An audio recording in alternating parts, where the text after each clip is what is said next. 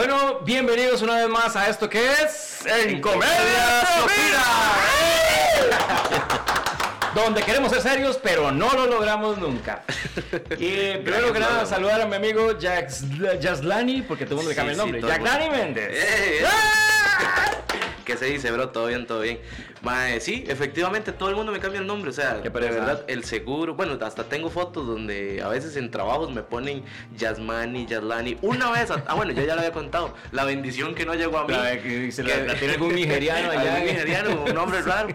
Pero nada, de verdad feliz de estar aquí una vez más, como todos los miércoles, este, con un tema bastante interesante. Qué bueno, chiquillos, man. Ustedes no tienen una idea del invitado que tenemos hoy. Se las Este, trae, se las trae. Realmente yo tuve miedo porque yo dije, ah, voy a probar a ver si, si, Si contesta, si contesta. a ver difícil. si me- Y contestó. Y es eso que usted se queda así como. Ahora que, ahora que? Ahora que lo vi, prepare y estudie. Porque es una persona que usted obviamente conoce. Todo el mundo tiene que conocer quién es. Don Albino Vargas. Don Albino, bienvenido. No, eh, muchísimas gracias a ustedes, a ustedes por invitarnos, de verdad, y a su audiencia que debe ser mucha, estoy seguro. Y va creciendo. y va va creciendo. creciendo, ¿verdad? Entonces espero que mi llegada aquí a- le suba un poquito el... el- Vea, yo estoy seguro, Albino, Sí, yo sí. estoy seguro de que ahí nos vamos a tener que Sí, tomar un café. No, ¿no? muchísimas gracias, de verdad. Sí, es un honor, es un honor. Don Albino, este, bueno, el- tenemos solamente una hora de podcast, ¿verdad? Sí, Ojalá sí. que pueda ser más, Sí. pero hay muchísimas cosas, ¿verdad? Que cuando señor, uno dice, señor. "Mae, vas a tener a Albino Vargas al puro frente, hay demasiadas preguntas que uno quiere hacer. Entonces quiero ir como paso a paso. Ok, ustedes se le dan, dele. Primero que nada, me gustaría saber de dónde viene Albino Vargas, o sea, ¿dó- ¿dónde, dónde nace esa, esa pasión de lucha social? Porque a fin de cuentas es el... Bueno, figúrese usted que yo tengo ya un montón de años en esto, porque yo siendo carajillo, estudiante de secundaria, en el Liceo Napoleón Quesada Salazar de Guadalupe, estando en segundo año, eh, llegaron unos diputados, los profesores nos reunieron en el auditorio y nos dijeron que había que ir a la Asamblea Legislativa a tratar de que no aprobaran un proyecto de ley. ¡Wow! ¿verdad? Yo, yo ni entendía eso, pero era la Federación de Estudiantes de la Universidad de Costa Rica de ese entonces. El diputado que llegó a arengarnos eh, fue presidente de la República después, don Rodrigo Carazo Odio. ¡Wow! ¿verdad?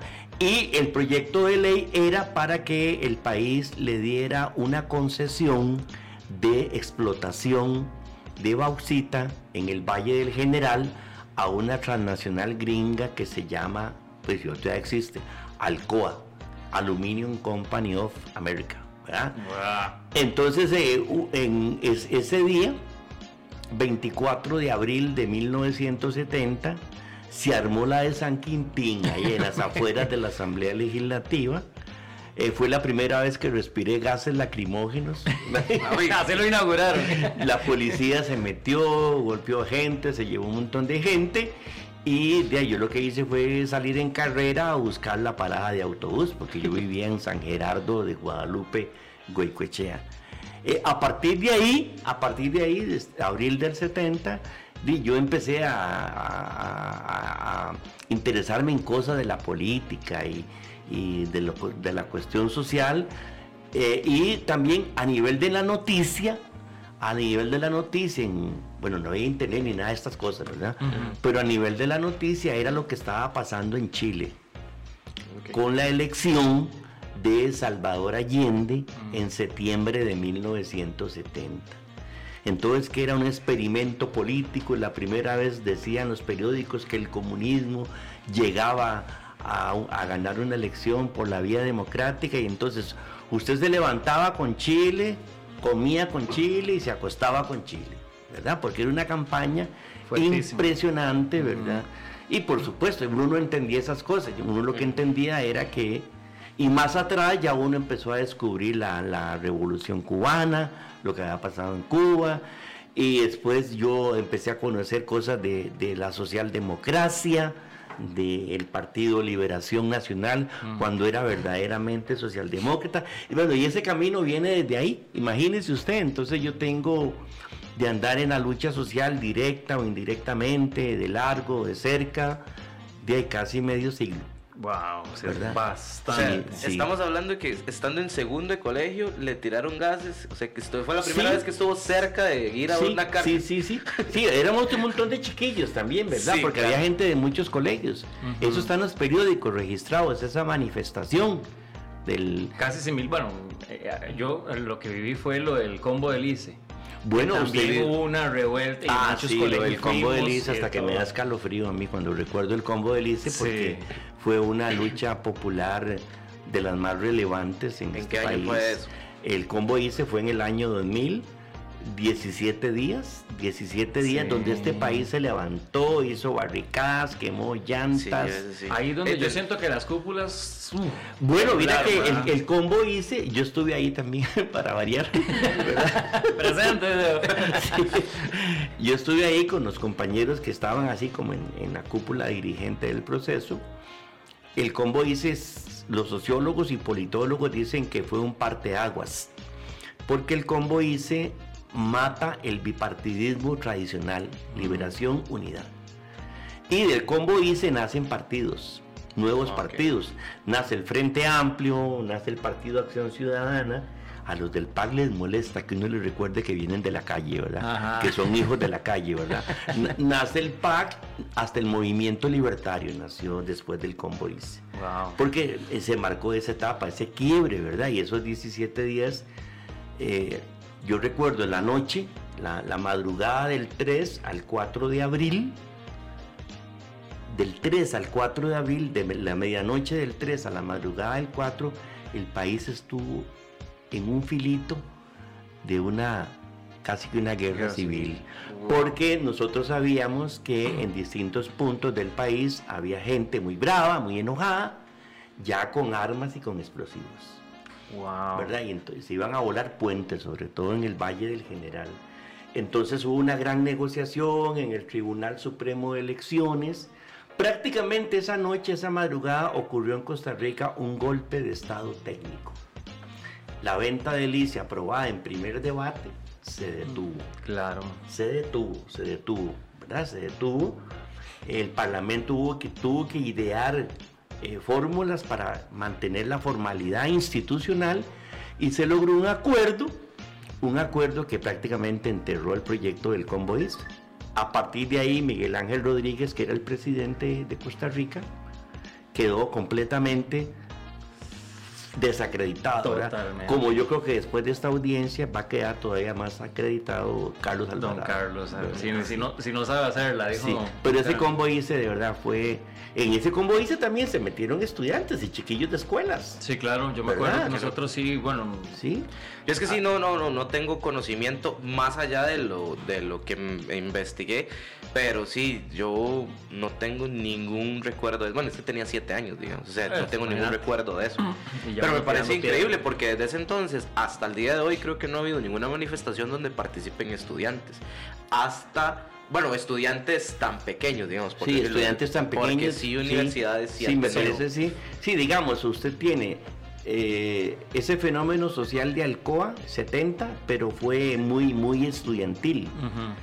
Y entre el 70 y el 2000, en esos 30 años, pues hubo movimientos, pero el, el del 2000 fue Sí, impresionante, ¿verdad? Ese sí, 2000. y ese, y, y vea que uno lo tiene todavía ahí en la, Sí, en la psiquis, sí, porque realmente sí. fue algo que, que- que realmente sacudió y que, a ver, hace ver eh, lo, que, que el pueblo realmente es el que tiene el control, en, en el sentido de que, ok, nosotros ponemos gobernantes, ponemos todo, y, el, y, y no es eso de que nos dan a Trujillo Bueno, es que eso es un poco, digamos, de las cosas que ha venido pasando en este país con el deterioro de la credibilidad de la gente en los partidos políticos. Claro. Es que, eh, digamos, hoy en día la distancia entre el gobernante y los gobernados es más grande que nunca y hasta profunda, ¿verdad? Y es peligroso, digamos. Claro que es peligroso porque puede suceder cualquier cosa. Tipo, si acabamos de presenciar lo que pasó en septiembre y octubre con el movimiento Rescate Nacional, ¿Qué es? Ujú. y no fueron 15 días de, de- de forcejeo y todo eso. Claro. Póngale usted lo que le quiera poner, que se metieron unos majes que andan en el arco, o unos, lo que usted quiera. Pero en términos generales está estudiado, está estudiado que en los últimos 30 años los partidos abandonaron ciertas regiones del país. Y en esas regiones del país se metió la pobreza, la precariedad salarial, la desigualdad, el desempleo y el narco y la delincuencia. Si ahí todos encontraron un nicho, digamos, uno Claro, con ento- entonces así. usted tiene, digamos, toda la zona costera atlántica, Limón, toda la zona costera del Pacífico. Usted tiene problemas sociales terribles en las zonas fronterizas, Nicaragua, Panamá. Tiene problemas fronterizos, eh, pr- problemas sociales terribles en la zona norte, Ujú. los Chiles, Upala, San Carlos. Y de uno ha detectado que está llegando al Valle Central. Claro. ¿verdad? Entonces tenemos un proceso, esto no es comunismo ni nada, está estudiado, un proceso de acumulación de riqueza o de, o de concentración de oportunidades en la gran área metropolitana. Y aquello parece que hay, ahora parece que hay como dos Costa Ricas. Que ahora, bueno, perdón, ya, eso, eso eh, es una de las cosas que a mí más me, me, me asustan, digamos, porque realmente sí se está viendo, y alguien lo mencionó, que ahora sí estamos viviendo casi que en dos Costa Ricas, ¿verdad? O sea, hay una, una división muy, muy, muy fuerte que realmente no debería darse, pero eh, tampoco hay un plan Eso, de es- acción eso- para, eh, ¿no? Sí, eso está llamado, está, está estudiado, se llama la desigualdad. Si nosotros tenemos pobreza, hay pobreza, siempre la hubo, siempre la hubo, ¿verdad? Pero aquí se invirtió mucho en capas medias. Costa Rica se destacó por eso y Costa Rica era admirada en América Latina. ¿verdad? Un modelo de combinación de Estado con mercado, ¿verdad? Un modelo de asistencia social importante. Eh, eh, eh, ustedes nacieron y ustedes encontraron el ICE. Ustedes nacieron y se encontraron la caja, se encontraron el INS, se encontraron el AIA, se encontraron la educación pública, la salud pública, los correos. Y ustedes encontraron un sistema de política pública de instituciones que generaron esa movilidad. Mm. Y yo soy de esa generación que también empezó a vivir eso, ¿verdad? Porque yo nací en el 5-6, ¿verdad? Entonces, ya en los 60 el país empieza a abrirse, se funda el AIA, eh, en el 70 la caja empieza a universalizarse, ¿verdad? Para todo mundo. Entonces yo crecí con eso. Yo Qué crecí con el Estado Social. Entonces, por ejemplo, yo me metí en esto, yo me metí en esto porque yo quisiera que los que siguen después de mí tengan lo que yo tuve, Mm. ¿verdad? Vi ahora a su hijito ahí, usted lo, abrazó cariñosamente y yo me pensé, ese muchachito, ese niño cuando sea adolescente, ¿a dónde estará? Claro. ¿Qué tendrá alrededor? Ve, porque lo que hablábamos antes de que empezara el programa, que es que los políticos de antaño pensaban hacia el futuro. Ya no importa que eran que fueran socialistas, que fueran comunistas, que fueran liberales, que fueran Ah, humanistas cristianos, que fueran los últimos que aparecieron con ideología son los socialdemócratas, con el, el Liberación Nacional original. Ujú. Pero todos ellos tenían algo, la preocupación por el bien común, la inclusión social, la movilidad, el ascenso social. Pero hoy no, hoy tenemos políticos que nada más piensan en la próxima elección, Sí. En la próxima elección, ¿verdad? Y, Y lo que beneficia a su partido. y lo que beneficia a su más. partido y a sus amigotes, ¿verdad? Y esa cosa. Y ahora se Entonces, ve que es como para quedar bien en el momento que estuvo Claro, y chao. y usted hace programas de gobierno y redactan programas de gobierno que son maravillosos. Pero, nadie los lee, pues, para empezar nadie los lee. Es cierto. En segundo lugar, no tenemos una ley que castiga al político que engaña.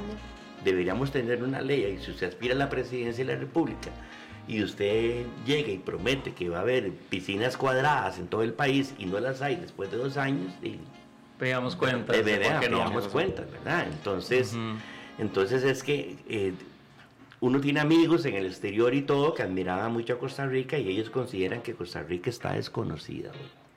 Costa. Rica se desigualó, digamos, para decirlo en palabras Ajá. más populares. Sí, y bueno, eh, eh, volviendo un, un toque en eso y en esa última frase que, usted, que don Albino menciona, yo tuve la oportunidad no, hace mucho de, de entrar a un barrio conflictivo en- aquí en Costa Rica y no muy lejos de San José, o sea, es relativamente cerca de San José. Eh, no lo vamos a mencionar porque no es necesario, pero definitivamente es ir a otro país. O sea, yo entré, primero que nada, era una calle que ni tan siquiera estaba como asfaltada, sino era como una calle de cemento, así toda fea, llena de huecos. Eh, con, y pasaba un carro y un bus como mucho. Pero ahí no, dos camiones se quedan pegados y todo. Y en ese momento este, habían chiquitos saliendo de la escuela. Y era increíble el montón de gente, mamás con tres, cuatro chiquitos, que, o sea, no es que uno sea clasista, pero de viaje se ve que son personas que necesitan dinero, Claro. o sea, que, que, que andan ahí y es no ver 10 personas, o sea, donde yo estaba bien, fácil, fácil, mil personas en ese mismo estado y yo decía, esto, yo no, nunca, y eso, que yo no vivo en una zona súper fin, pero yo decía, esto yo no lo veo en mi casa, cerca de mi casa, o sea, ¿dónde putas estoy? Bueno, bueno, O sea, perfectamente eso que dice usted nos lleva a la siguiente reflexión que quiero ponerle en la mesa. Bueno, nosotros eh, trabajamos en una organización que defiende a los empleados públicos. Hoy en día en la picota, ¿verdad? Los empleados públicos. Pero vea, en ese barrio que usted describe, en ese barrio que usted describe, tiene que ir el operador de acueductos y alcantarillado, lo mandan a cortar el agua de la casita esa humilde que no la están pagando. Y el compañero va muriéndose de miedo. Claro, por supuesto. ¿verdad? O tiene que ir la trabajadora social del patronato a ver cómo están esos chiquitos que usted vio. La trabajadora tiene que hacer visita social con un miedo terrible. O la trabajadora social de Limas. Ni hablar, digamos, de un profesional, de un psicólogo que, que trabaja en, eh, atendiendo el alcoholismo, Ah, sí. a que se le ocurra meterse ahí a ver Claro. esos hogares desintegrados, vulnerabilizados, ¿verdad? Entonces, entonces eh, esas cosas tienen que ver con la política pública de un país y esas personas que usted vio que le impactó tanto, casi que son excluidas ya, no interesan, ya no cuentan. Ya no son ni clase, porque Eh, o sea, eh, como eso, ahorita. eso no fue la Costa Rica en la que yo crecí, porque yo soy hijo de, una, de un chofer de autobús y de una señora, ambos ya murieron, una señora que su última vida laboral fue en la compañía Numar S.A. Como obrera de esa fábrica. ¿Verdad? Y éramos muy pobres, eh, pero yo tuve oportunidades y llegué hasta la universidad. Y eran bastantes, ¿verdad? Son bastantes hermanos, si no me Sí, equivoco. somos ocho hermanos, ¿verdad? Yo era el mayor. Mi papá era muy inquieto, el señor era muy inquieto, ¿verdad? Entonces yo soy hijo de la segunda tanda de mi papá. Ah, ok. ¿verdad? Él, él conoció a mi mamá, se enamoraron y nací yo. Pero él tenía nueve con su primera esposa. Wow. Nueve ¿verdad? con una Ah, sí, esposa sí. Y ocho señor, con otra. Sí, claro. Y el día, perdón, el día que papá, que papá murió, que fuimos al entierro, yo vi como cuatro o cinco que, Que no extras, conocías. Que eran eso, y mire, mira, que este hermano tuyo. Bueno, yo, yo no. Lo puede conocer ahí. Sí, no, en serio, en serio. Entonces, sí. Wow. Entonces, mamá nos crió a nosotros, pero mamá tenía, no pagaba seguro, digamos, estaba el seguro ahí, Ujú. es- teníamos escuela pública, ¿verdad? ¿Me entiende? Entonces había política social. Hoy eso se está perdiendo. Y, don Albino, digamos, ya estamos entendiendo un poco, porque es una de las cosas que a mí me, me interesaba mucho saber, o sea, porque, digamos, uno de la noche a la mañana no se levanta y dice, ah, Sí. voy a Voy a ser, ver- ¿verdad? Voy a ser líder sindical, voy a, a pelear por esto y no me importa quién me eche encima, pero yo voy a pelear. Pero ahora usted nos está dando un panorama muy interesante de- de- del porqué de la lucha, de por qué es, es Albino el que está aquí. Y ya son casi 30 años, si no me Sí, equivoco. vea, yo, yo en realidad, si ustedes me lo preguntan y viéndolo los ojos, yo les puedo decir con honestidad, no sé ni cómo llegué aquí.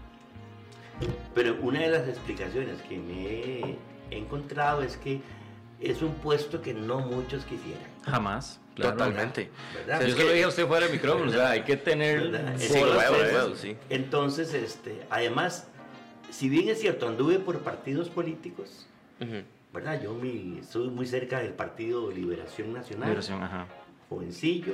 Luego estuve un tiempo en el partido eh, Pueblo Unido, que en realidad era el Partido Comunista, Vanguardia Popular. Pero desde el año 86, vean ustedes, Año 86 yo no tengo nada que ver con partidos. Se, se, se encantó, se desenamoró Sí, de la sí, política en ese de la- de la, la política es un arte. En Ujú. Costa Rica lo que tenemos es politiquería, que es distinto. Ok. La De política- eso fue lo que usted se Sí, encantó. La, política se da en Alemania, en Suecia y en los países nórdicos. Ujú. pero Aquí no, aquí no tenemos, aquí tenemos eso, un, un agarro- agarronazo de pelo, ¿verdad? Circo mediático ahí, y- vacilón. circo, y, y no hay planteamientos ideológicos, ni pro- no, ya no hay nada de eso. Mm. Lo que hay es, con ciertas excepciones, mucho arribismo. ¿Verdad? Entonces, eh, sí, yo precisamente, figúrense ustedes que el primero de agosto eh, cumplo exactamente 30 años en este puestillo, secretario general de la NEP. Esta organización 30 tiene, años. Tiene 63 años de existir. O sea, cuando yo llegué ya la NEP estaba, Ya porque estaba, la. NEP me hizo a mí, ¿verdad? Es una escuela. Claro. Cuando yo me vaya, pues seguirá existiendo la NEP. Y ahí hay, ahí hay un, ya estamos trabajando seriamente en todo lo que es la juventud.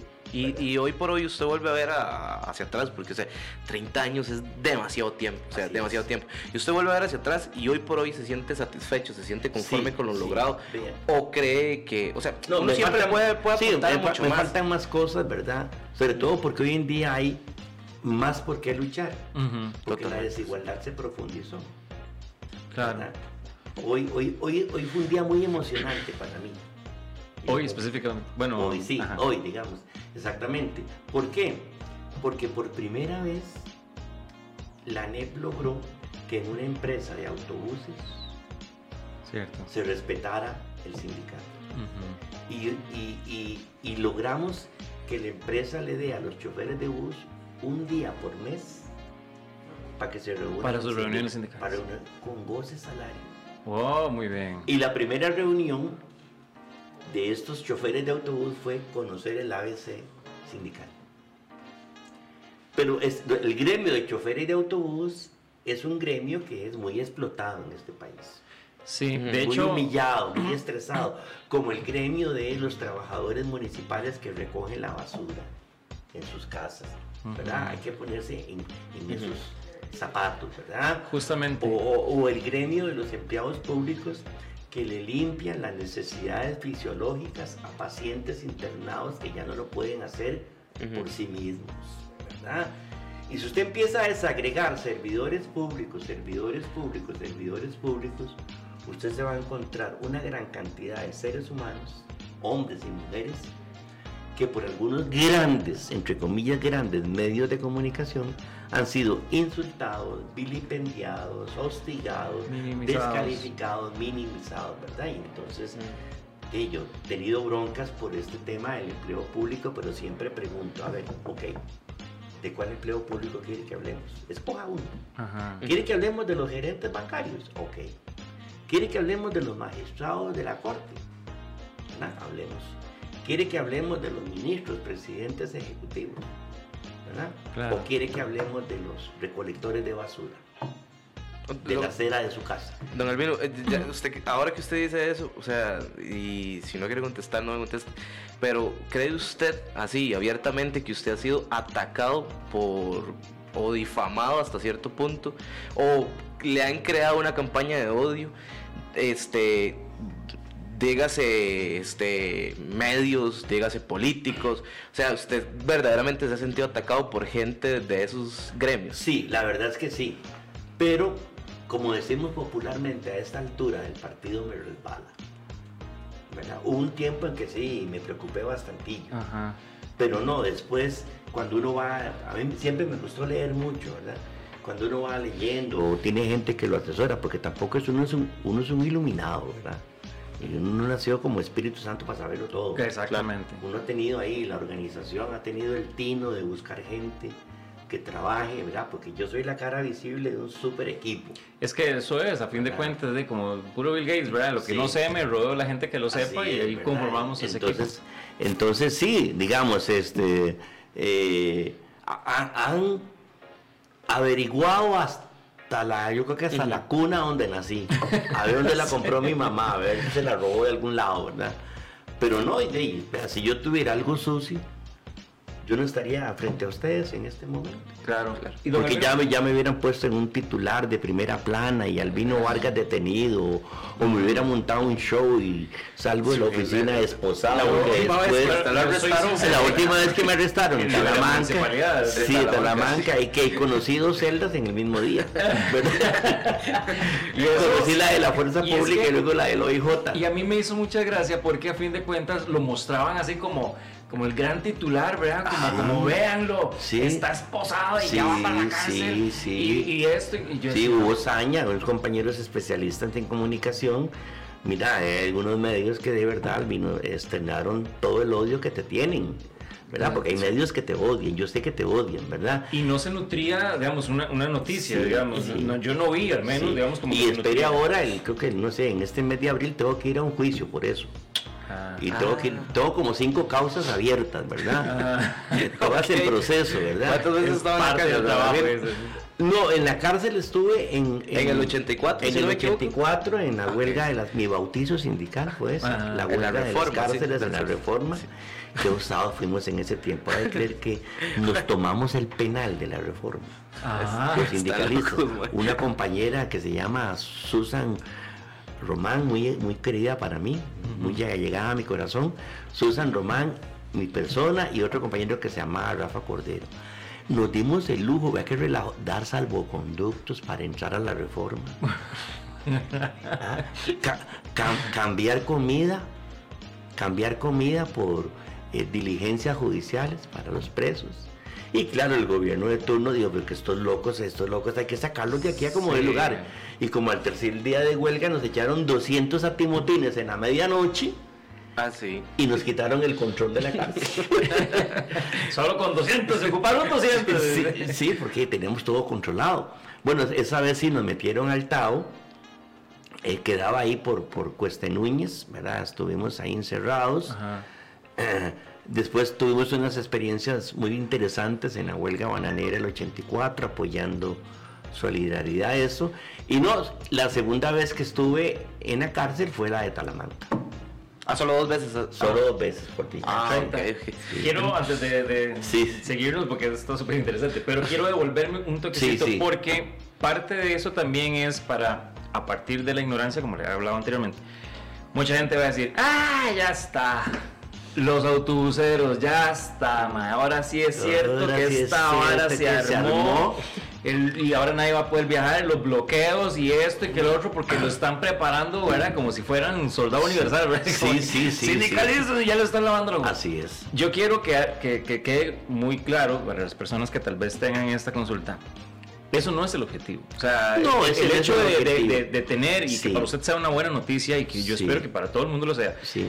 Este, ¿Cuál es el objetivo de, de- de sindicalizar o, o enseñar a esas personas la es, es importancia del muy importante que ustedes sepan que su gran audiencia sepa, sobre todo la juventud y por el formato y el programa y lo que ustedes están haciendo y cómo desarrollan el programa, entiendo que también mucha juventud les va a ver y lo sigue. Claro.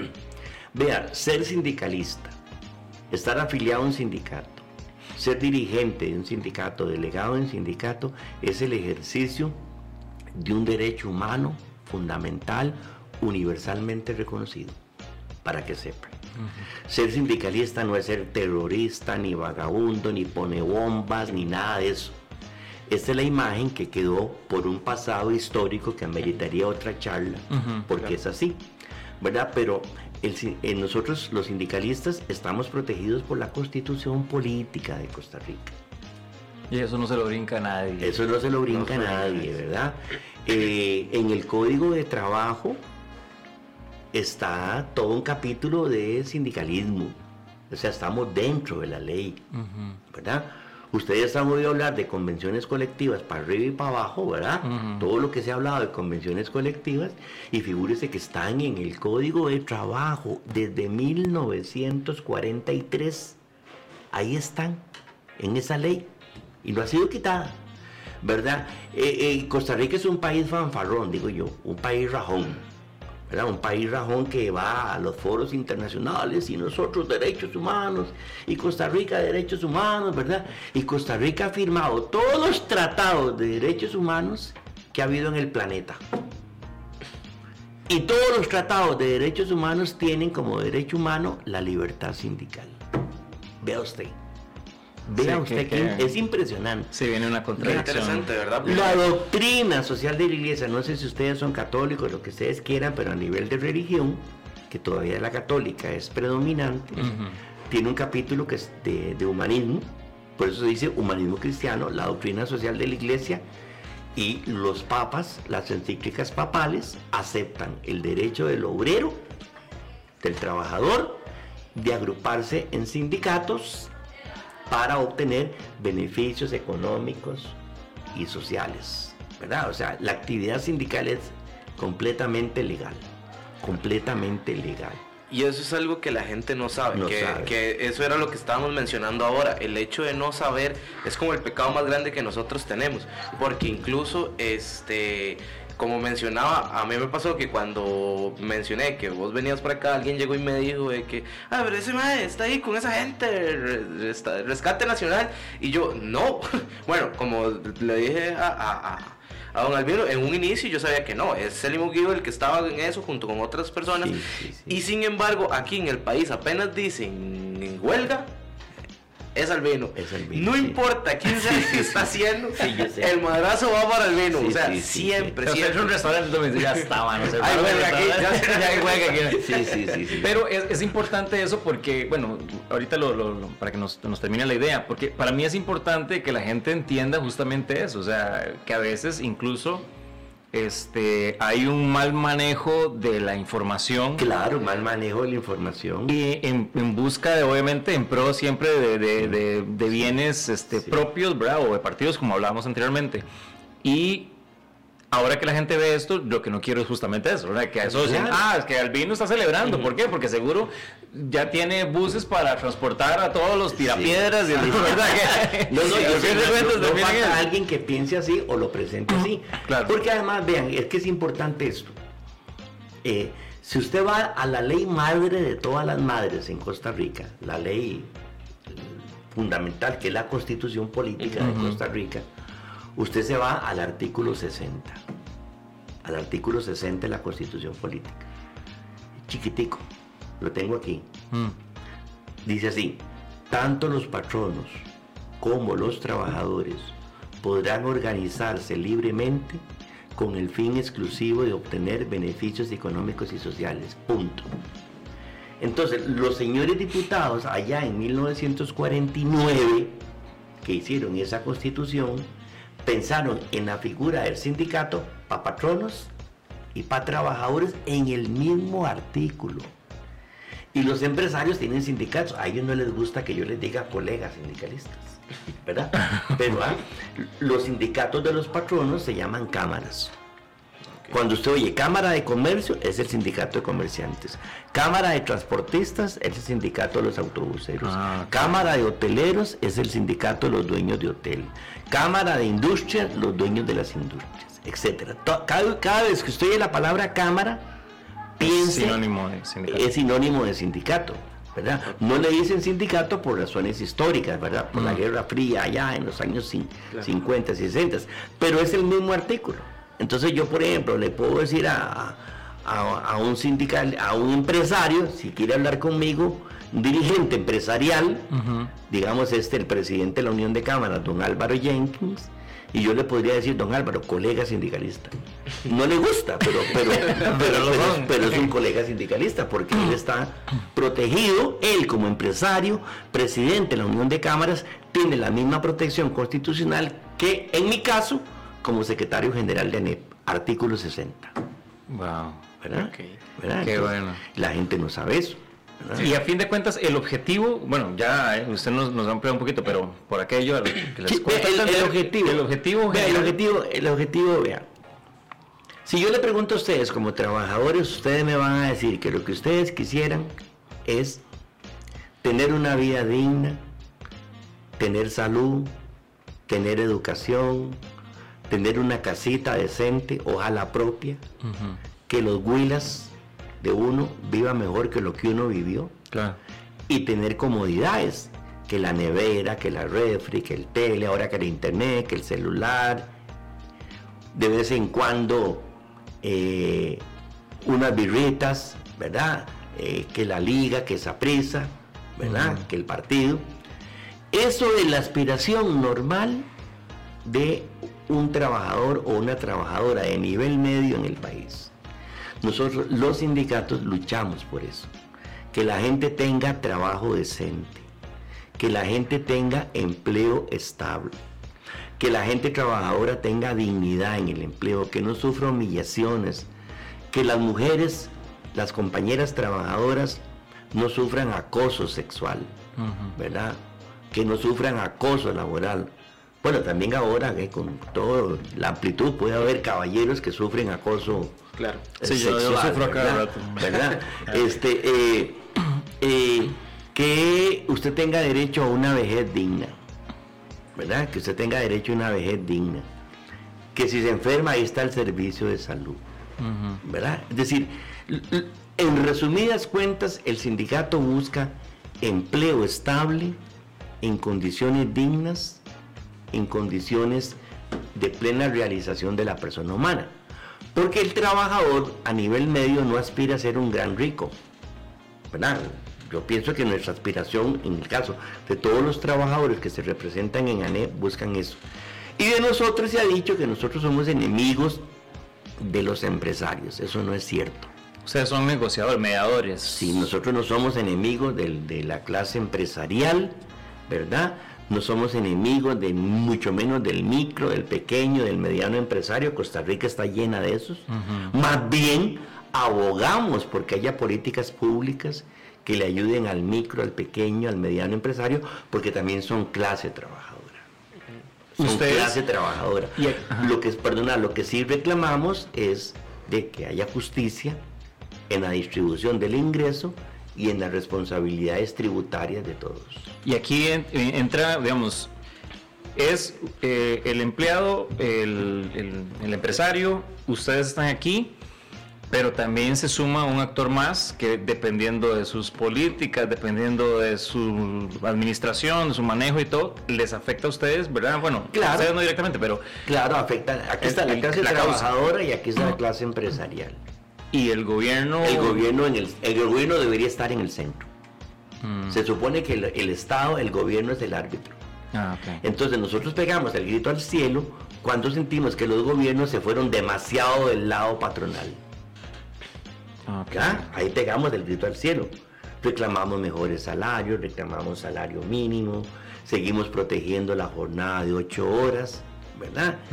Entonces, lo que nos ha pasado en los últimos tiempos es que los gobiernos, incluido el actual, se les fue la mano del lado patronal.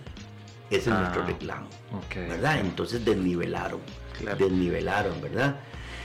Existe, vea, existe a nivel mundial una organización muy importante que se llama la Organización Internacional del Trabajo, la OIT. Están afiliados todos los países del mundo. Su sede está en Ginebra, Suiza. Y la OIT tiene más de 100 años de existir. Entonces la OIT la integran allá los estados o gobiernos, los grandes sindicatos mundiales y las patronales mundiales. Tripartismo se llama eso, tripartismo. Entonces la OIT dicta políticas para humanizar el trabajo, para humanizar el empleo, ¿verdad? Para que haya, haya equilibrio entre la fuerza obrera y la fuerza del capital. Ajá. Entonces nosotros tenemos esa guía. Claro. ¿ya? Y nosotros le decimos al gobierno, "Di, pero señor gobierno, ustedes, ustedes firmaron este convenio con la OIT. Y pero aquí no se cumple, hay Ah. fallas, ¿cómo es la cosa? Van y se llenan la boca, porque la OIT hace una conferencia anual, ¿verdad? Van y se llenan la boca ya, que Costa Rica esto y que el otro, pero eh, En la venimos aquí. práctica ah, es otra cosa. Sí, candil de la calle, oscuridad de la casa. Ve, Entonces nosotros tenemos, como, como le digo, tenemos todo un instrumental jurídico, normativo, jurisprudencia, leyes, constitución política, tratados internacionales, ¿verdad? De que nos fundamentan. Por eso no nos han podido borrar de la faz de la tierra. Yo creo que hay algunos que sí lo han pensado, ¿verdad? Pero termino esta parte diciéndoles a ustedes esto y a todos los que nos oyen. No hay democracia que se precie de serlo si no, tiene, si no incluye a los sindicatos. Y los dos tipos de sindicatos que le mencioné. Ajá.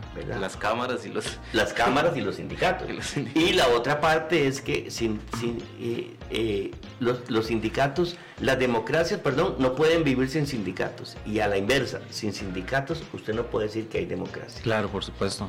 Y, y- y es algo que, que me parece interesante el hecho de saberlo porque obviamente eso hace que entendamos un poco más la causa, digamos. Lo que pasa y lo que yo creo es que la mayoría de gente, eh, para no hablar por todos, digamos, pero en su gran mayoría, lo que no está de acuerdo y en lo que siempre es el problema es con los bloqueos. El Sí, hecho de sí, que... sí. Y que, o sea, yo realmente, este, me es difícil ejercer un criterio, este, porque sí, sí, este, ay, no, no voy a mentir, hay cosas que no No, simpatizo. no, yo estoy de acuerdo. estoy de Pero acuerdo a- con- ahorita trato de opinión. empatizar Sí. en, en- en todo este tema, este, porque sí me parece muy válido lo que usted está diciendo, pero, de- de- o sea, ¿en qué punto uno decide que es más importante la, liber- la, la- la causa de otra persona sí. que la de otro ser humano? En primer lugar, vea, usted tiene que, con todo respeto, hay que pensar que un bloqueo es por algo. ¿Qué pasó antes del bloqueo? Escuchó el gobierno, escuchó la municipalidad, escuchó la institución a la que va dirigido el reclamo, hubo negociaciones previas, y si hubo negociaciones previas le tomaron el pelo a la gente, como suele suceder. ¿verdad? Que los gobiernos llaman a una comunidad o a un grupo eh, que está inconforme con algo, se fundamenta bien en la mesa, se argumenta, se dan papeles, se dan razonamientos, los gobiernos firman y después no cumplen. ¿Verdad? Entonces, y el bloqueo, el bloqueo se da eh, eh, al calor de un clima social y no es cierto que uno esté en una oficina diciendo bloqueo uno en tal lado, Sí, bloqueo dos en tal lado, Ajá, ajá. bloqueo 3 se debilitó, manden al cuarto para allá. No, eso no funciona así. Eso no funciona así. Eh, la- las dos veces, las tres veces grandes de bloqueos que uno ha estado cerca, ¿verdad? Cerca, por razones de trabajo, fue el combo ICE, Ujú. eh, Esa es la de los maestros. Fue, eh, bueno, ese no hubo bloqueo. el combo, el combo, no, el combo ICE así a nivel generalizado y en este gobierno dos, dos, dos años de bloqueos. El 2019 con el problema del ministro de Educación y toda esa cosa, con los chiquillos de secundaria y el bloqueo del rescate nacional el año pasado. Ok. ¿verdad?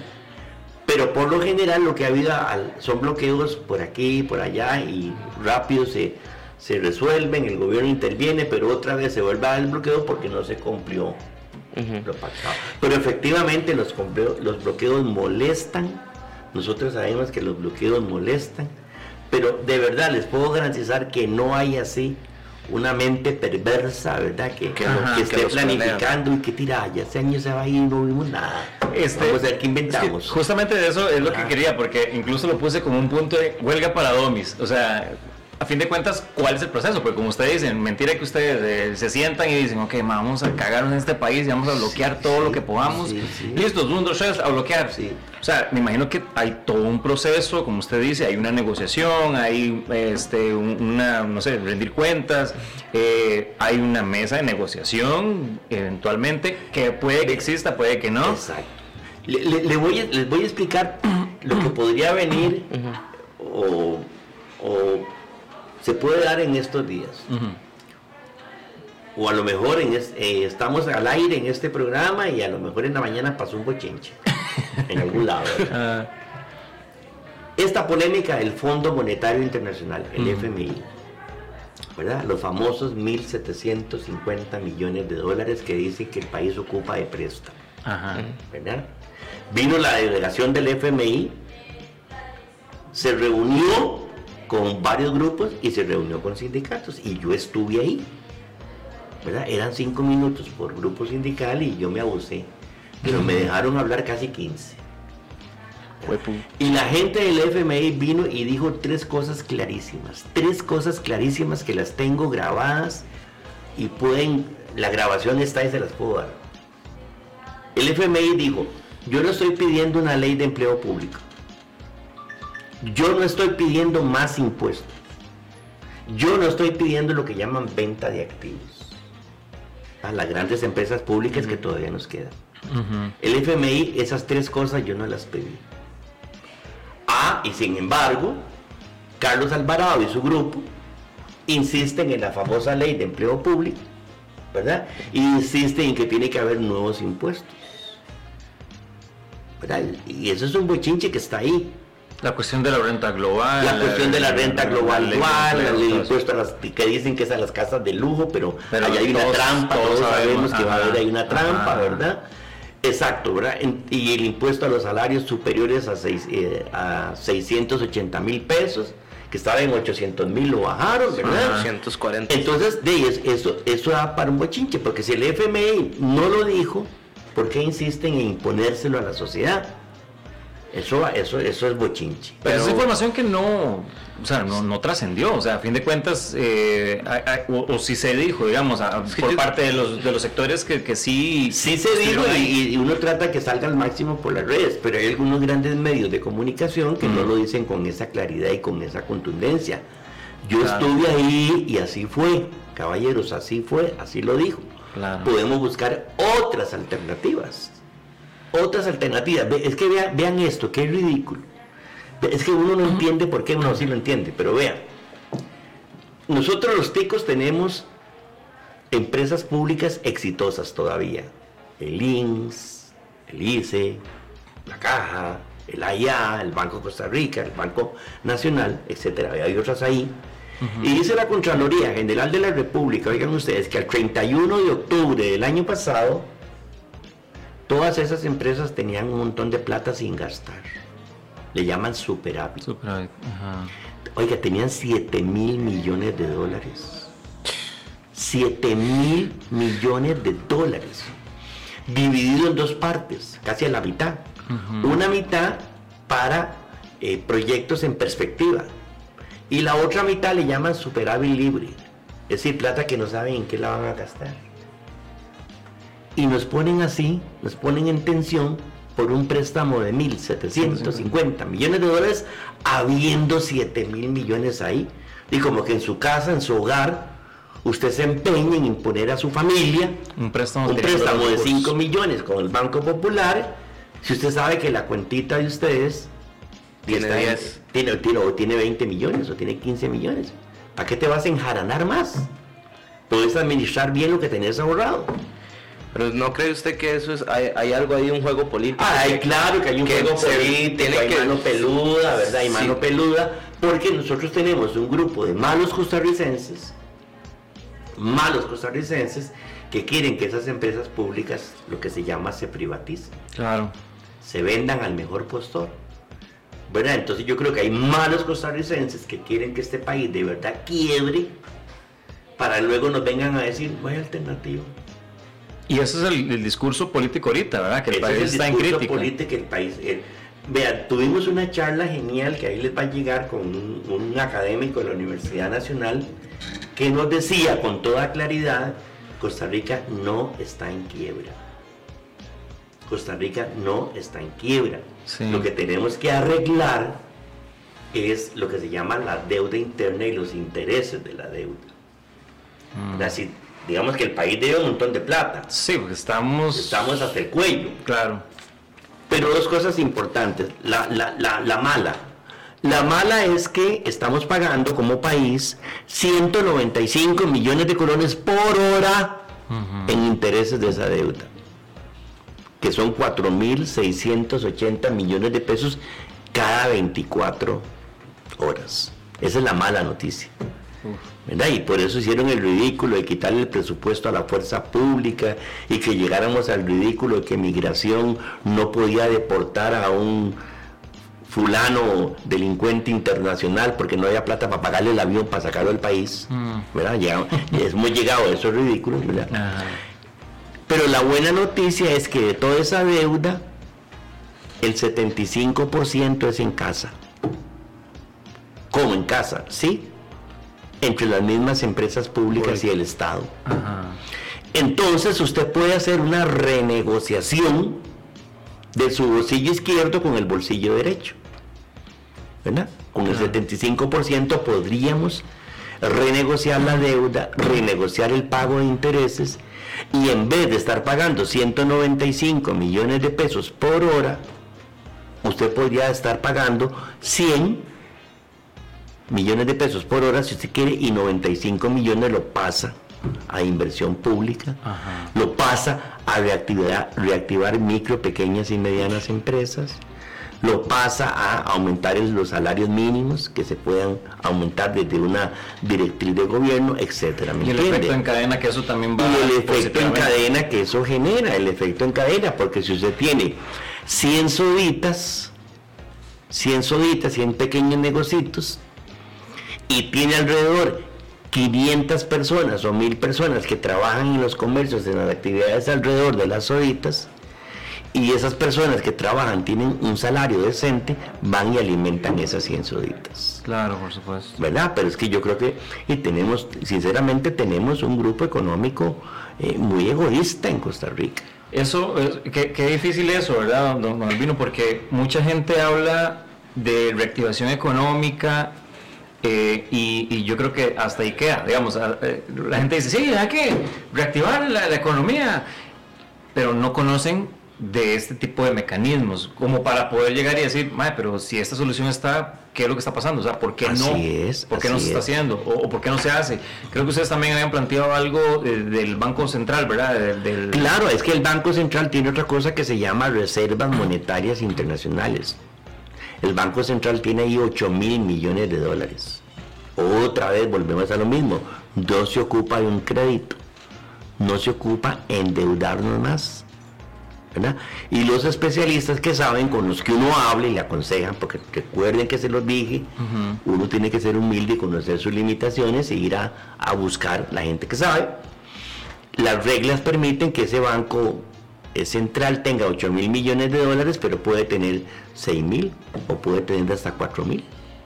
No es necesario que tenga todos los 8 mil ahí a lo loco. ¿Y la, la, la, cómo se llama esto? La esa capa de humo que hacen es la inflación, supongo, que si se toca eso, que sube la ah, inflación. Ah, a ustedes nos están haciendo lo que yo llamo eh, agresión psicológica y terrorismo ideológico. Eso es lo que nos están haciendo. Que si eso no se da, la inflación se va a disparar, eh, que si eso no se da, el dólar va a subir un montón de, de plata, ¿verdad? Y lo que pasa es que eso se controla desde la política pública. ¿verdad? Ah. ¿Verdad? La subida del dólar beneficia a algunos. ¿Verdad? La inflación alta beneficia a algunos. ¿Verdad? Entonces a veces uno piensa que esos malos costarricenses que están hoy, hoy en día son muy chineados en la casa presidencial, desearían que no haya préstamo con el FMI para manejar sus resortes de poder y ganar platita con un dólar alto o más platita la que tienen, ¿verdad? O ganar con una inflación alta en las redes de comercialización que controlan, ¿verdad? Es que, es que efectivamente, hace tiempo aquí perdimos una política de reducción de la desigualdad. Hace tiempo la perdimos. Lastimosamente. Lastimosamente. No, don qué, qué, interesante, ¿verdad? O sea, sí, es porque vamos a ver, es una perspectiva, perspectiva, perdón, diferente a lo que normalmente uno lee y ve, digamos. Claro. Que obviamente no es lo mismo lo que nosotros leemos y vemos a estar en el ojo del huracán, ¿verdad? Que, que vamos a lo mismo. Ahora uno trata de empatizar sobre estos temas, ¿verdad? una de las cosas que aprendimos en ANEP es, si vas a decir, si vas a dar un no, Tienes que explicar por qué no y dar la alternativa. ¿Qué es? El no por el no. No vale, no se vale. Con soluciones y no más problemas. Exacto, exacto. Entonces ahí quiero decirles que eh, eh, tenemos 20 años, de nosotros no se ve eso. De nosotros solo se ve bochinche, huelga, miche, tau y todo eso, ¿verdad? Eso es lo que se ve de nosotros, ¿verdad? Correcto. Pero tenemos 20 años de ejercicio, de análisis, de estudio, lo que llamamos en nuestro lenguaje propuesta país. Y eso, perdón, eso, eso em, ustedes habían adelantado, bueno, no sé si más desde antes, me imagino que sí, pero hablemoslo desde el gobierno de Luis Guillermo Solís, que ustedes digo, apoyaron mucho Sí, se la apoyó, llegada se apoyó, sí, eso, eso, eso debe quedar claro. que y hubo un, un- un proyecto, bueno, un un proyecto, una gran propuesta. que una- se archivó. que se archivó porque Luis Guillermo Solís le tuvo miedo a ese grupo económico poderoso. Ah. Al final terminó comiéndole gallina, como decimos popularmente. Y es un poco lo que le pasó a Carlos Alvarado, ¿verdad? Que Carlos Alvarado estuvo en la NEP dos veces, en campaña. Estuvo en la NEP. Y ahí se le dieron documentos y se intercambió sobre la realidad social del país y la, y la economía y toda esa cosa y le dimos unas propuestas. Por eso yo he dicho muchas veces, y lo he escrito y no me quito, que él es un estafador político. Político, eso sí me llamó mucho la Sí, atención. ¿verdad? Porque efectivamente... Y que tiene problemas de credibilidad. Había No, y ahora eh, te- sí. más todavía, ya es evidente. Sí, tiene problemas de credibilidad porque efectivamente eso es muy delicado, ¿verdad?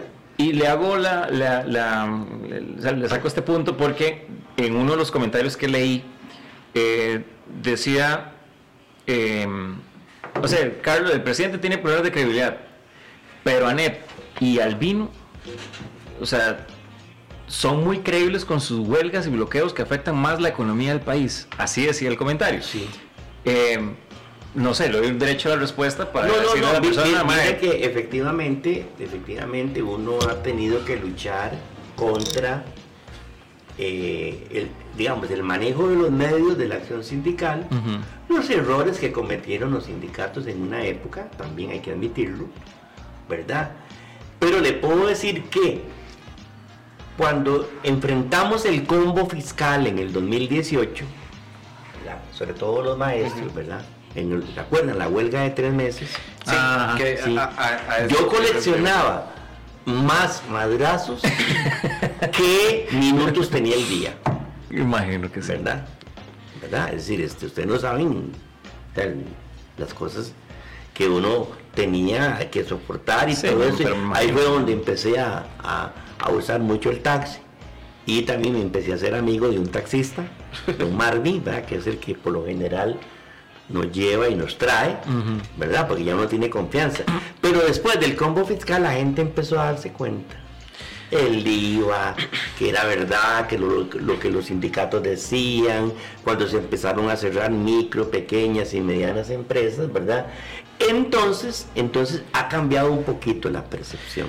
O sea, la cantidad de madrazos ha disminuido, Ha disminuido sensiblemente, favorablemente, ¿verdad? de hecho. Sí, Entonces, porque de hecho en esa época, o sea, yo le soy muy honesto, en esa época fue donde yo me di cuenta de, de- de usted, ya Sí, digamos, fue sí. más, eh, porque uno escuchaba el vino en todo lado, uno claro. escuchaba el vino, bueno, per- perdón, pero uno escuchaba los madrazos para el vino en todo sí, lado. sí, sí, no se preocupe, yo sé.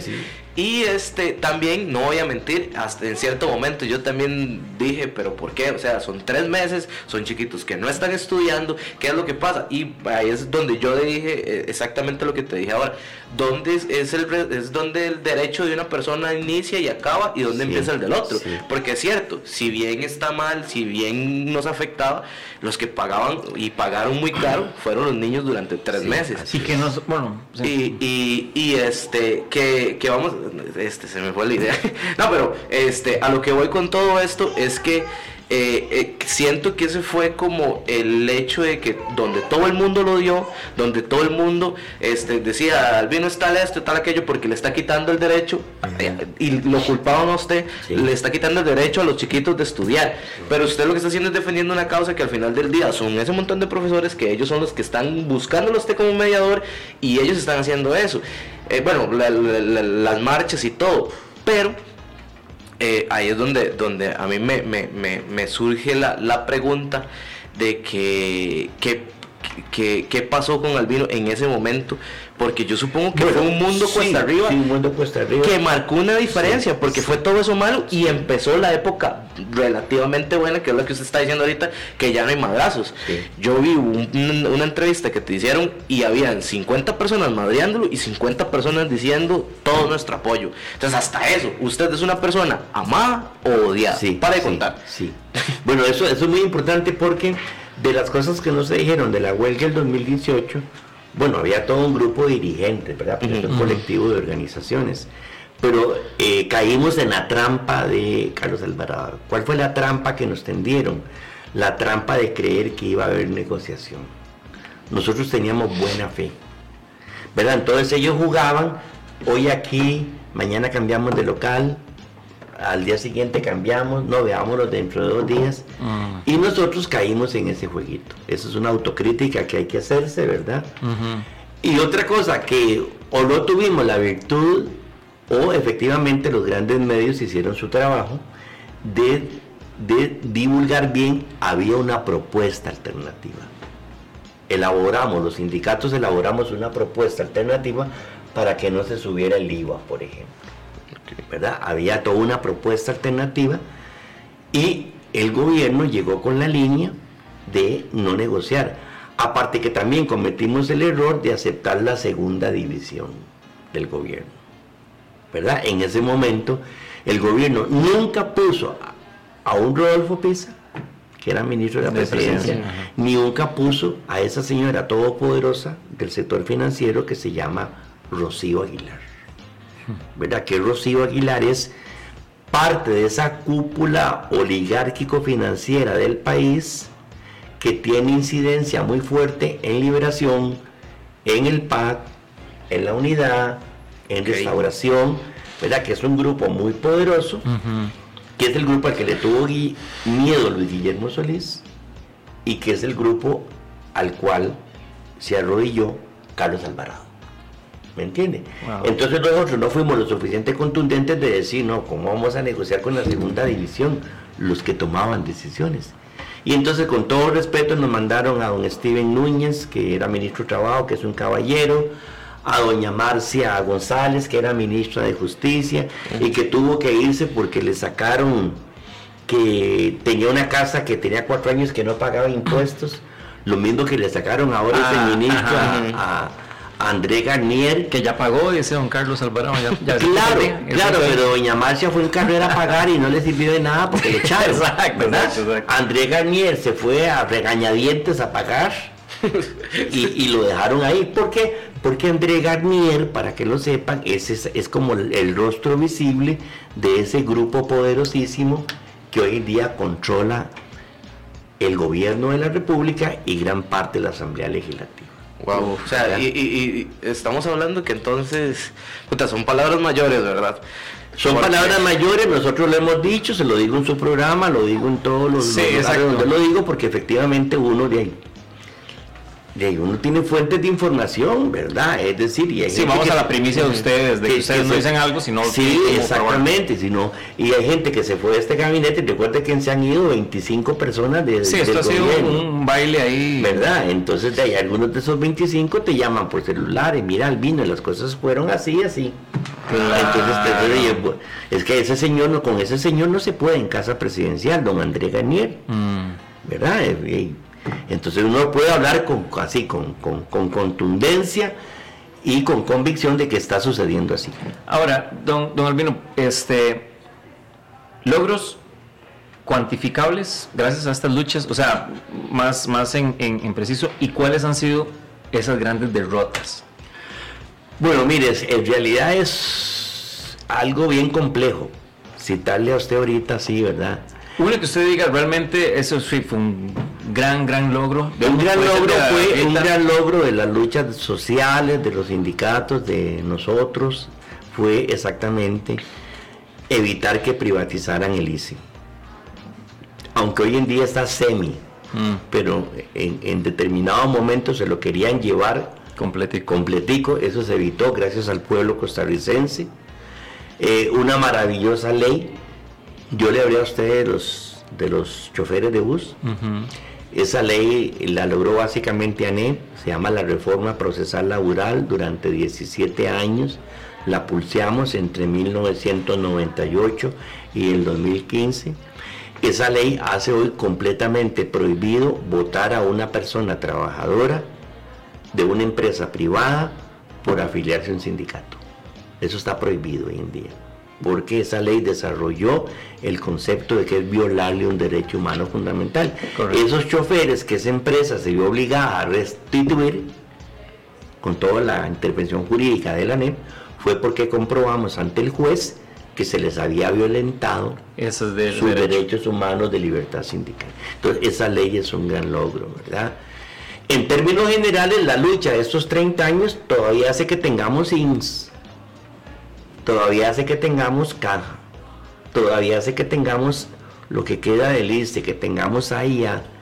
Es decir, aquí ha habido un forcejeo, caballeros, que los historiadores lo, lo recogerán algún día, un forcejeo entre esas fuerzas económicas muy poderosas, pero en número muy chiquititas, y luchas sociales importantes que incluso ha dado el pueblo costarricense, ¿verdad? Entonces, ahí los sindicatos hemos financiado, hemos orientado, hemos elaborado planes de lucha y todo eso, ¿verdad?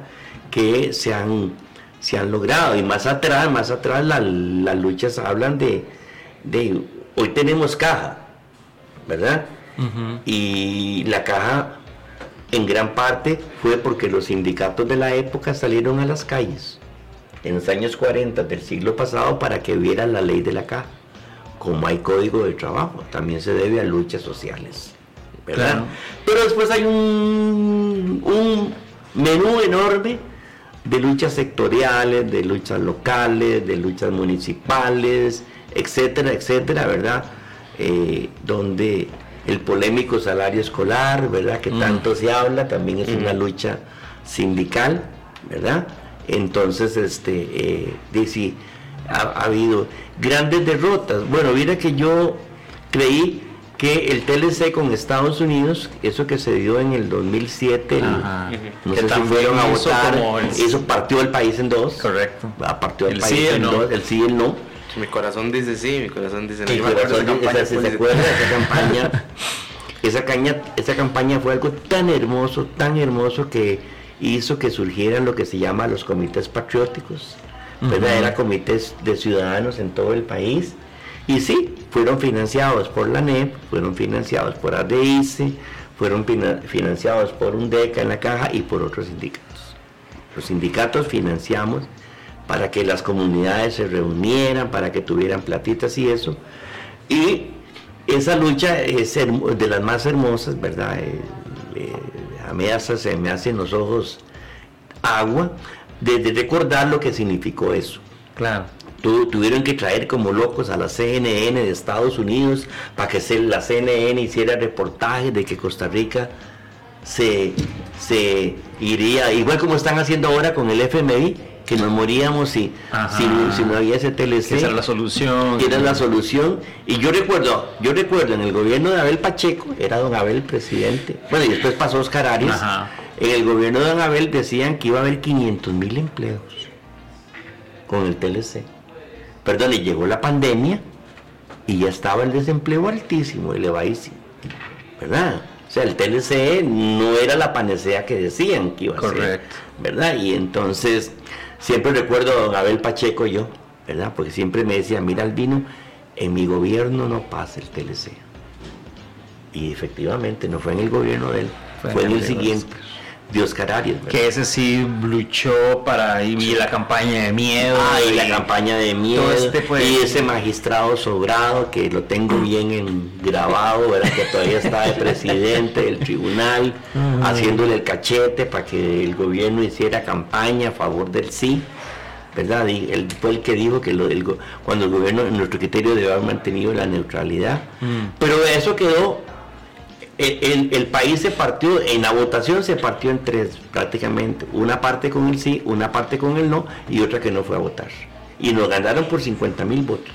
Sí, no fue. Y- Con toda la plata, ¿verdad? con CNN y nos ganaron por 50 mil votos. 50 mil votos. Qué increíble. En síntesis, Will. Este. Hay, hay demasiado. Y, y si quiero. Qué pena con usted, pero sí necesito exprimirlo más. No, no, no. Porque hay mucho que, que entender y es.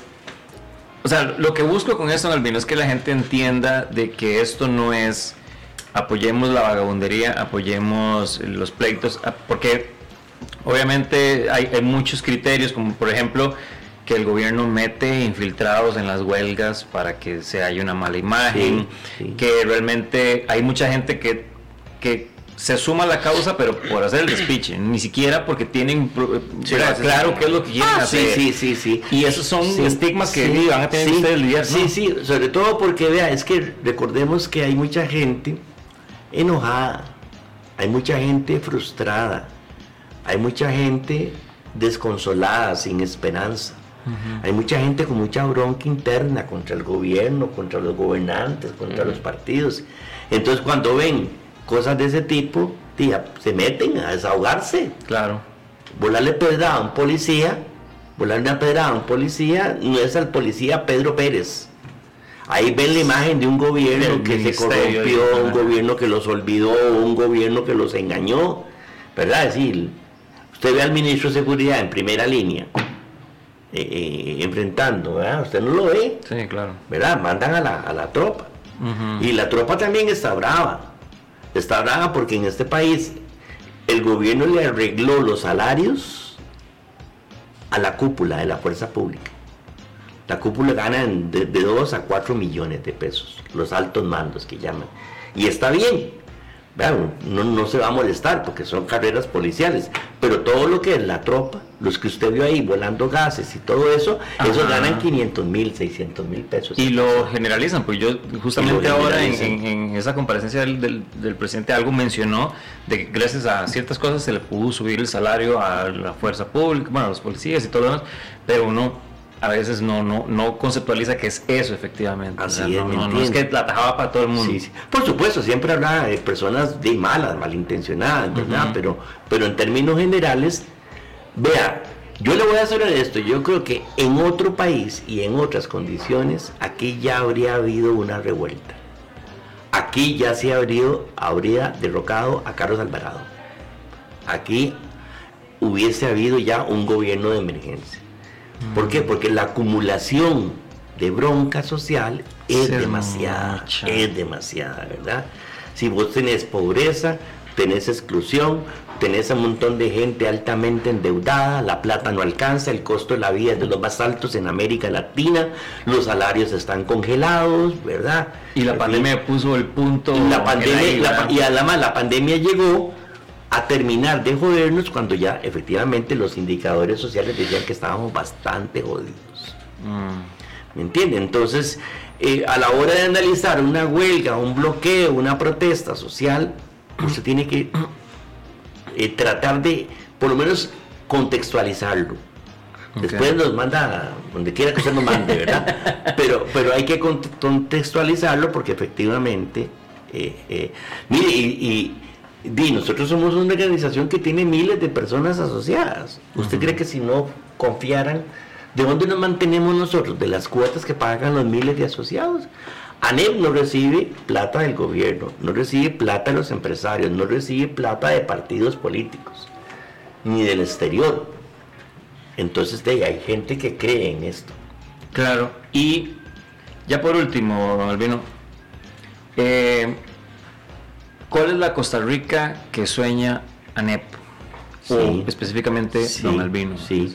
Bueno, mire, yo, yo sueño con una Costa Rica este, eh, con gran justicia social, ¿verdad? Yo sueño con una Costa Rica donde no estén esos señores en acera del trabajo, duermen ahí ya, costarricenses que duermen ahí. Yo creo que debería haber una política pública que los quite de ahí, ¿verdad? Yo sueño con este cientos y cientos de microempresas, pequeñas empresas, medianas empresas, donde el Estado, la política pública le llega, aquí tiene 5 millones, haga su negocito. ¿verdad? Luego arreglamos cómo lo devuelven. Pero no yo prestarle 5 millones para que usted haga su negocio, un negocito, primero con 25, 30% de interés. Y, Y luego lo armen, me lo y, llevo sí, luego de que usted pase las, las, los requisitos bancarios, ¿verdad? Y le piden un montón de cosas y cómo va a montar usted su negocio si usted lo que quiere es vivir con su negocio, pero le piden fiadores y todo eso. Hay Sí, que confiar sí, en, sí. el- en la capacidad suya. Y sí, una buena... Yo sueño con una política, una gran, con una Costa Rica, una gran política social, con sociólogos, psicólogos, trabajadores sociales metidos en los barrios marginales, en los barrios marginales, en los barrios urbanos, ¿verdad? Atendiendo las patologías sociales del hogar, ¿verdad? Vigilando que los carajillos no se pierdan clases, no se pierdan la escuela, ¿verdad? Viendo ver por qué hay tan alta deserción. Y por supuesto con una Costa Rica con un sistema tributario injusto. Un sistema tributario justo. Es decir, usted, vea papito, usted tiene, está ganando mil. Pero ahí vamos a arreglar. Usted, usted puede pagar 100, ¿verdad? ¿verdad? Y con 900 usted vive riquísimo. Ajá. Pero ahí tiene que haber justicia tributaria. Claro. Como hay, o sea, un modelo si a mí me, preguntaran cuál modelo de país usted quiere para Costa Rica, yo escogería o Noruega, o Suecia, o Finlandia, o Dinamarca, o Holanda. Yo escogería esos modelos donde sí hay ricos, hay grandes adinerados, pero hay fuertes clases medias. Eso lo intentó hacer aquí Liberación Nacional, después de, de la Guerra Civil del 48. Liberación, pero un día en el camino Liberación se perdió. Hasta eso- hoy. Sí, bueno, ahí- eso también, ahí lo, lo hemos visto y sobre Sí. todo ahora con, bueno, vi lo de don Claudio Alpizar y vi que eso es la, bueno, es el moro, digamos, como para eso. Y así ya, por último, de verdad que sí, perdón, chiquillos, pero es que obviamente nunca se puede tener Ah, una, sí, hay que aprovechar. una conversación así. Me hizo, eh, me llamó mucho la atención el video de la NEP eh, de la factura. Es muy grande. facturo. Es muy grande la factura. Es así. Ah, sí, nosotros estamos en esa campaña. Eh, nosotros queremos, por lo menos los, las personas que, que nosotros representamos, que tienen derecho a votar, sus familiares, a la hora de ir al voto, el 6 de febrero del 2022, lo piensen y piensen quién le arrió económicamente, quién le quitó derechos, quién le empobreció, quién lo volvió a engañar electoralmente, ¿verdad? ¿Quién de efectivamente abandonó, cuál partido abandonó sus principios? Y sí, efectivamente nosotros estamos diciendo, hay que pasarle la factura a Liberación Nacional, al Partido Acción Ciudadana y al Partido Unidad para empezar. ¿Verdad? Entonces podemos esperar que es una, una facturita de unas cuantas hojitas. Eh, no exactamente, sí, vamos a intensificar esa campaña que por cierto hay gente ahí en Liberación Nacional que está un poco preocupada De- porque Liberación Nacional tuvo una gran base laboral. Ha venido perdiendo. Qué lástima. Ahora la quiere recuperar, pero ahí nosotros vamos a pasar factura. ¿Y el 15? ¿Qué puede esperar Costa Rica?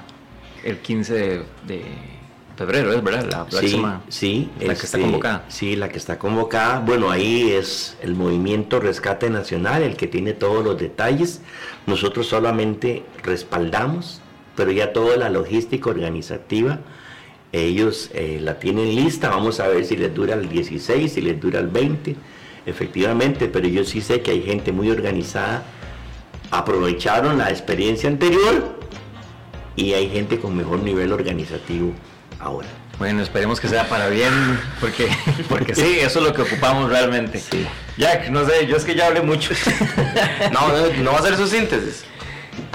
en síntesis, Sí, y les faltó la parte de la música rock, porque soy rockero. Ay, Ajá, vamos, la próxima. Vamos a tener que hacer una segunda, una segunda. Claro. Eso Oye, yo soy digo cuando al rockero- frente. Yo soy rockero de los 70s y 60 ¿verdad? Entonces yo crecí con el rock. Bueno, y entonces- todo. Mi compañero en la serie La Pensión, Carlos Alvarado, el, el- el- el actor, ¿verdad? No el Sí. presidente, ese también es un rockero ah, Sí. de los 70 y la, la- la época de oro, dice La él, época de oro del rock. que sí. todos los tuvimos que quedado en los 70 Y porque todos los que vivimos ahí. Bueno, yo no quedo así, pero efectivamente. Yo llegué un poquito todavía más allá, hasta YouTube, hasta Coldplay, a, Sí, ya más. Un poquito más actualizado, pero sí, la época del rock. Por eso Don. Albino es tan, tan activo, porque lleva el rock. Sí. Qué bien, de verdad, de verdad Sí, que. pura vida. En, en síntesis, Don Albino, yo lo que puedo decir es que me encanta el hecho de, de poderme, de haberme podido educar con respecto a esto.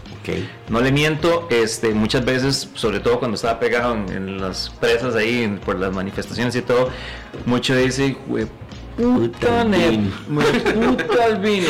Sí, sí, sí. Pero eso es, y me declaro que uno tiene que aprender a conocer a las personas, tiene que aprender a tener esa apertura, esa humildad para poder llegar y sentarse como lo hicimos ahorita, un vasito de agua, café, este, lástima que no hay ahorita, pero oiga, se la quedo bebiendo, Sí. este, para poder conversar de Así esto es. y entenderlo mejor, porque ahora uno tiene un panorama un poquito más amplio de que no se tiene que quedar con lo que oye, sino con lo que realmente este, tiene que ser informarse, que es lo más importante y lo que le pedimos a la gente que haga, informarse sobre esto. Informarse por lo menos, correcto. Pueden sí. consultar las páginas de ANE, pueden... eh, Pueden consultar las páginas, las páginas de ANEV, les dejo mi número celular 8839-7171. 8839-7171, ahí me pueden llamar. Si no contesto en el momento, prometo devolver la llamada.